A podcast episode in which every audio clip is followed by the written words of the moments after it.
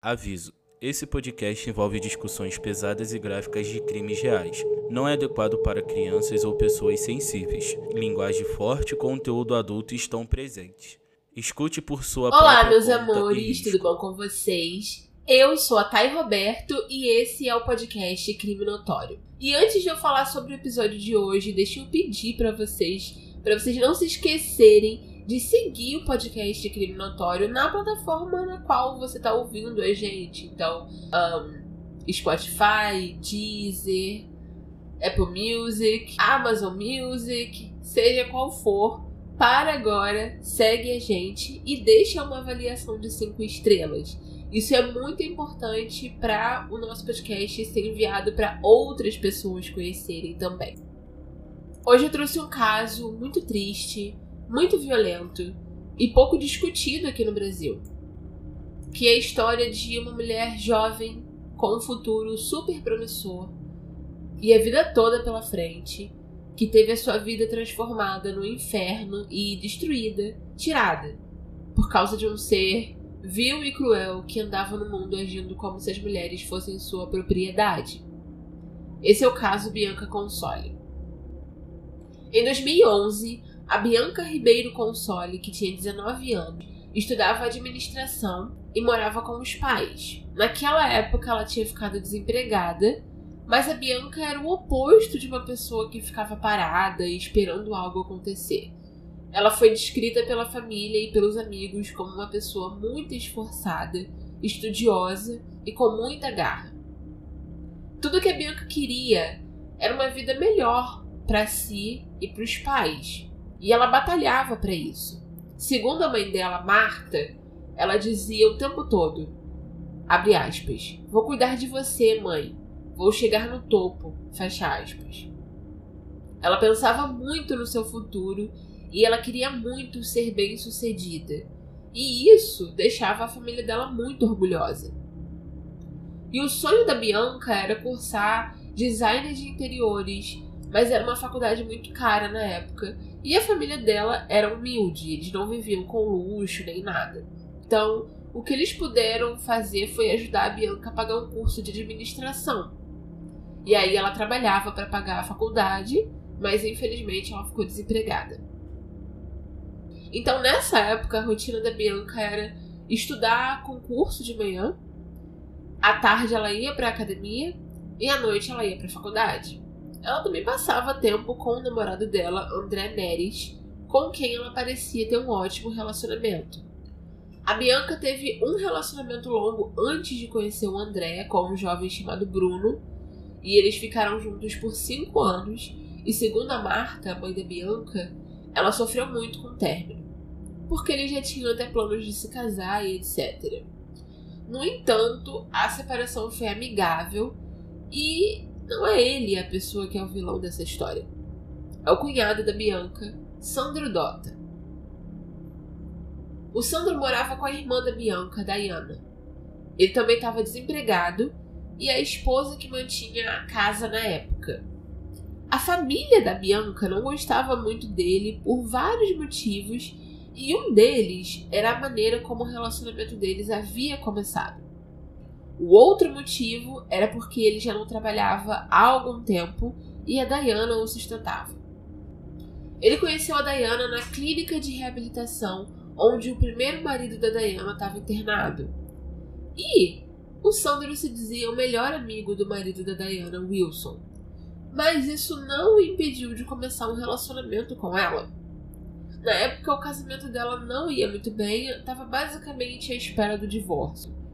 Eles já não estavam mais morando juntos porque era muito difícil para Diana lidar com o vício que ele tinha. Mas ela levava os filhos dela com Wilson para o visitar na clínica. E foi lá que ela conheceu o Sandro. E logo na primeira visita, a ex-sogra da Diana, mãe do Wilson, percebeu que o Sandro já começou a dar em cima da Diana.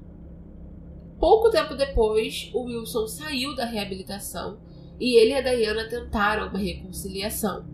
Mas ao que parece, ela e o Sandro ainda mantiveram contato nesse período e eventualmente ela decidiu terminar a relação e o Wilson se mudou para casa da mãe. Nesse período, segundo a Marta, mãe da Bianca e da Diana, ela se sentiu mal com a tristeza do ex-marido e mais uma vez voltou com ele. Mas o Sandro não aceitava o término desse caso que eles tiveram entre as indas e vindas do casamento. Ele constantemente procurava a Diana. Basicamente, ele não respeitou a decisão dela de dar mais uma chance para aquela relação, para o casamento e a família que ela tinha com o Wilson e os filhos. E depois de muita insistência da parte dele, ela enfim se separou de novo para ficar com o Sandro. E sete dias depois disso, Wilson tirou a sua própria vida. Segundo a mãe da Diana, o golpe de ver a ex-esposa com alguém que ele considerava um amigo muito próximo foi demais para ele. O outro motivo pelo qual a família Console não gostava do Sandro era por causa da forma como ele tratava a Diana. Embora ela fosse a mantenedora financeira, era ela quem ganhava o pão, era ela quem trabalhava e mantinha a casa. Ela era dependente emocionalmente dele. E o relacionamento deles era bastante abusivo. Ele a mantinha presa a ele enquanto a desrespeitava, supostamente atraía com várias pessoas do próprio bairro onde eles moravam, a tratava com inferioridade, a humilhava, agia como se ela não tivesse valor, a não ser que ela tivesse associada a ele. A Bianca não se dava bem com o Sandro, até mesmo porque ela era muito reservada. E uma amiga muito próxima da Bianca, identificada apenas como Beta, relatou que na primeira vez que ela viu o Sandro, ele passou por ela e pela Bianca e perguntou: Quem é essa sua amiga gostosa? Obviamente a Beta ficou enojada, ofendida e até assustada com isso. E reclamou com a Bianca, que disse para ela: Não liga, ele é nojento assim mesmo. Então a Beta sempre ficou alerta a respeito do Sandro. Ela sempre notava que ele fazia comentários inapropriados para Bianca quando estava só eles dois, ou no máximo a Beta por perto. Não quando estava toda a família ou até mesmo a Diana próxima. Mas quando ela questionava a Bianca, ela sempre respondia que não ligava ou que era para deixar para lá. E não era só da Bianca que ele dava em cima. Havia uma vizinha, outras mulheres na rua, outras amigas da Bianca. Até mesmo o jeito que ele olhava era invasivo. O comportamento dele era de assediar qualquer mulher que tivesse no caminho dele. Só que a Beta não desistiu. Ela continuou apontando para Bianca o quanto aquilo era, no mínimo, inadequado, além de desrespeitoso e nojento, principalmente porque ele era cunhado dela. E aí, com o tempo, a Bianca começou a confessar para ela que sim, o Sandro explicitamente dava em cima dela. E ela não gostava de ir na casa da irmã porque ela tinha medo de ficar sozinha num cômodo com ele. Houve um incidente em que a Diana tinha saído do cômodo e o Sandro chegou. A Diana era cabeleireira, eu tenho muita dificuldade em dizer essa palavra, então tive que falar pausado. E a Bianca costumava ir até a casa dela para fazer o cabelo e tal. Então, houve um incidente em que ela tava lá fazendo o cabelo e a Diana tinha saído do cômodo. Então, o Sandro chegou em casa, viu ela ali e começou a mexer no cabelo dela. Ela se sentiu super desconfortável e pediu para ele parar, senão ela ia sair. Então ele deu uma risadinha e parou. E ela chegou em casa dizendo que nunca mais ia na casa da irmã. E disse à mãe que o Sandro era nojento. E falava mal da mãe dela, mas a Diana não defendia. Poucos dias antes do crime, a amiga da Bianca incentivou que ela contasse a verdade para a mãe para o padrasto. Disse que, eventualmente, ele ia tentar algo físico com ela, sabe? Isso sempre ia escalando, ele não ia parar só nas piadinhas e nos comentários. Ela precisava deixar a família dela ciente do que ele fazia. No que a Bianca respondeu que tinha medo de comentar com a família porque ia criar uma situação constrangedora com a Diana e também porque ela tinha medo de que acontecesse algo com a família dela. Em suma, ela não acreditava que se ela contasse a verdade, a Diana ficaria do lado dela. E ela também tinha medo de que, talvez, se a Diana tentasse defendê-la, o Sandro fosse fazer algo com a irmã dela. A mãe da Bianca, Marta, nunca soube o que o Sandro fazia.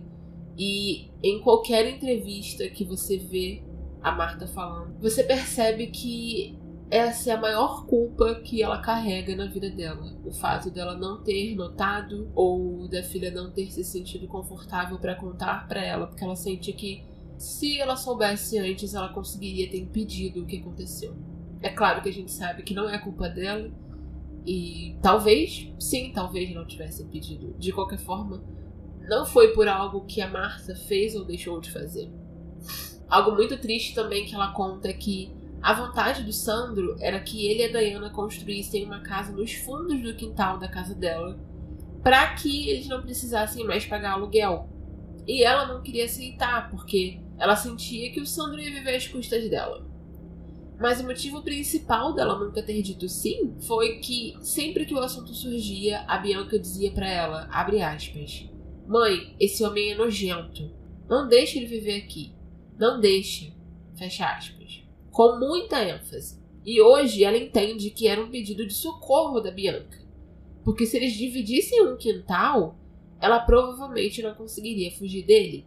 No dia 13 de setembro de 2011, quando a Marta chegou em casa à noite depois do trabalho, ela notou que a porta da sacada estava entreaberta. E ela achou estranho porque naquele horário a Bianca já teria saído para a faculdade e a porta não ficava aberta sem ninguém em casa.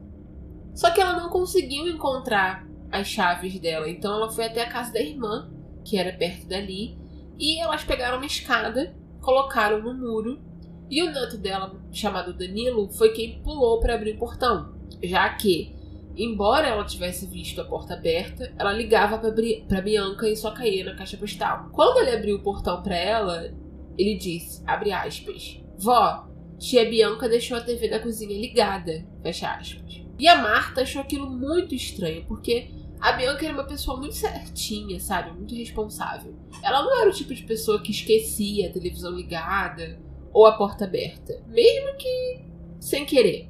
Então, ela já entrou na casa com uma sensação de que tinha alguma coisa errada. Quando ela entrou na sala, ela viu a Bianca inconsciente no chão. Só que, à primeira vista, não dava para perceber nenhum ferimento ou ela não parecia ter sido atacada, então ela só pensou que ela tinha desmaiado e batido a cabeça. Quando ela se aproximou para socorrer a filha, ela percebeu que o pescoço dela já estava rígido e a Bianca estava roxa. Então, ela e a sua irmã gritaram por ajuda pela rua, o que chamou a atenção das pessoas.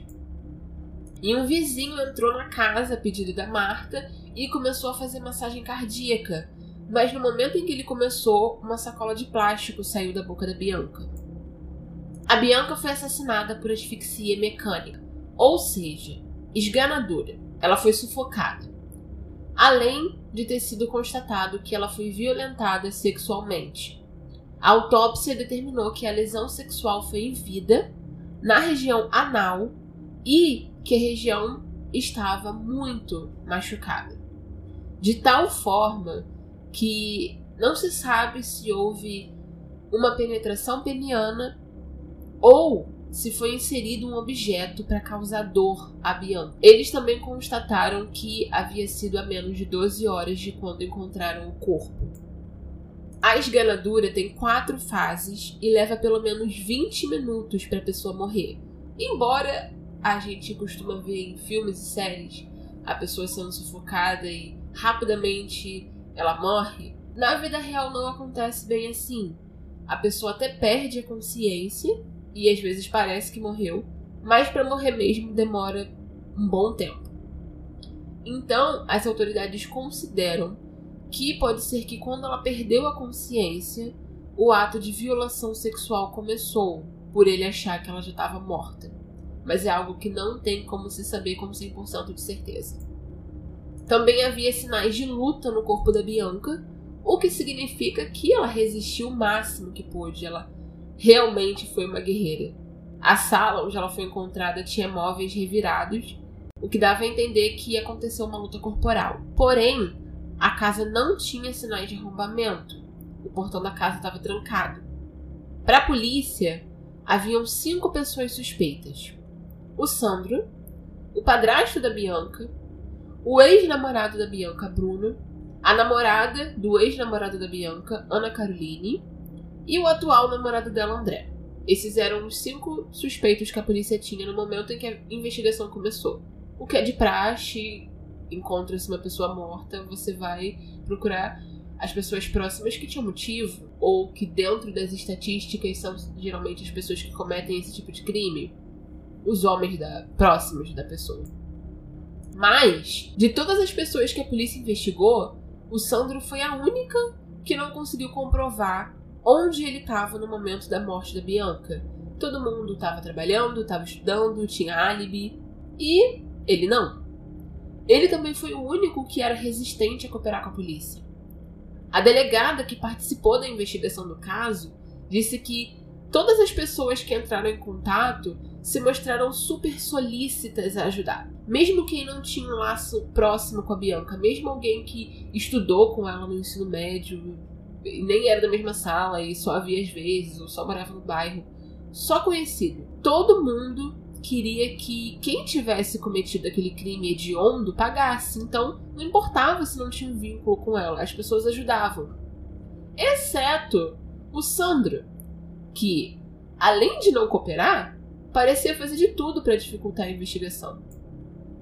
Ele também tinha machucados que não sabia explicar como aconteceram. A versão dele era de que ele tinha se machucado numa obra na casa da irmã da Marta. Mas essa irmã disse que ele nunca ajudou na obra lá. No entanto, a Diana cedeu uma calça jeans que o Sandro tinha usado no dia do crime para análise porque até então ela tinha certeza absoluta da inocência dele. Quando ele foi interrogado, ele desmentia a sua própria história. Ela mudou várias vezes. A rotina que ele disse que teve naquele dia não fazia sentido, não era bem explicada. E a avó da Bianca disse que naquele dia viu o Sandro mexendo no portão da casa. A polícia também determinou, através do sinal do telefone dele, que ele estava naquela região, naquele bairro, no momento do crime. Uma semana antes do crime, a máquina de lavar roupa da Diana tinha quebrado. Então, ela pediu à mãe a chave do portão da casa dela para ela poder ir até lá lavar suas roupas. E a Diana deixou essa chave com o Sandro. Curiosamente, no dia que eles foram devolver as chaves para a mãe da Bianca, a que abria a porta da cozinha tinha sumido. Porém, a família só percebeu isso muito depois, depois da morte da Bianca, durante a investigação e tal. No momento em que eles contaram para a polícia, deu um estalo, uma pulga maior ainda surgiu atrás da orelha dos investigadores. A polícia acreditava que o Sandro fez uma cópia da chave do portão e ficou com a, a chave da porta da cozinha. A investigação durou em torno de três meses e concluiu que o assassino conhecia a casa e conhecia a Bianca e entrou na casa com a intenção de cometer o crime. Não só a polícia, mas a família começou a suspeitar do Sandro, porque ele demonstrava apoio, mas de uma maneira muito esquisita. Ele sempre fazia comentários tipo: Ah, a investigação não vai dar em nada. Ou Ah, mexeram na cena do crime, então não vai servir. Não parecia que ele estava nem triste, nem interessado na resolução do caso. Mas pro azar dele, sob as unhas da Bianca, debaixo das unhas, havia material orgânico, que era uma mistura, na verdade, de duas pessoas. Uma foi reconhecida como sendo da Bianca e a outra pertencendo a um homem. O Sandro se negou a fornecer material genético para análise. No entanto, a calça que a Diana tinha entregue à polícia tinha uma grande mancha de sangue. Então foi essa amostra que eles usaram. E essa evidência foi crucial para a resolução do caso e para provar que de fato havia sido sangue, o Sandro. Porque quando eles fizeram o teste, o material genético encontrado sob as unhas de Bianca era compatível com o sangue dele. Então, no dia 12 de dezembro de 2011, Sandro Dota finalmente foi preso. O Sandro negou qualquer relação com o crime a princípio, e só no seu primeiro julgamento ele confessou tê-lo assassinado, mas negou o estupro. E o motivo pelo qual ele teve dois julgamentos foi porque, quando o primeiro julgamento estava prestes a acontecer, ele resolveu trocar de advogado, então o julgamento teve que ser adiado. Isso, infelizmente, é um direito do réu, mas é uma coisa que eu vejo acontecer em diversos casos, nitidamente para atrasar o julgamento. Segundo o Sandro, no dia do crime, ele foi até a casa da Bianca para tirar satisfações sobre uma suposta agressão dela contra o enteado dele, o filho da Diana, que na época tinha 11 anos. Ele disse que ele pulou o portão e chegou de surpresa na casa. Então eles brigaram e teria havido uma luta corporal entre os dois e a Bianca morreu, abre aspas, por acidente, fecha aspas. Ele disse, abre aspas, depois que rolamos pela escada, a Bianca correu para a varanda. E se ela saísse de lá e gritasse, eu seria linchado. Eu tinha pavor de cadeia. Se eu voltasse para uma, eu não ia aguentar. Fiz tudo isso também para não perder a Diana, a mulher que eu amava. Fecha aspas. O Sandro disse também que estava cansado das constantes humilhações que ele sofria, não só da Bianca, mas de toda a família Console, que não aceitava o relacionamento dele com a Diana. Ele foi condenado com três qualificadoras: motivo fútil, emprego de meio cruel e emprego de recurso que dificultou a defesa da vítima. Então ele foi condenado por homicídio triplamente qualificado e sentenciado a 31 anos de prisão. Hoje ele cumpre pena no Tremembé 2. Infelizmente, as ações cruéis do Sandro não pararam no assassinato da Bianca. Em 2017, os seus dois enteados, os dois filhos da Diana, que na época tinham menos de 14 anos, o acusaram de terem sido abusados sexualmente por ele.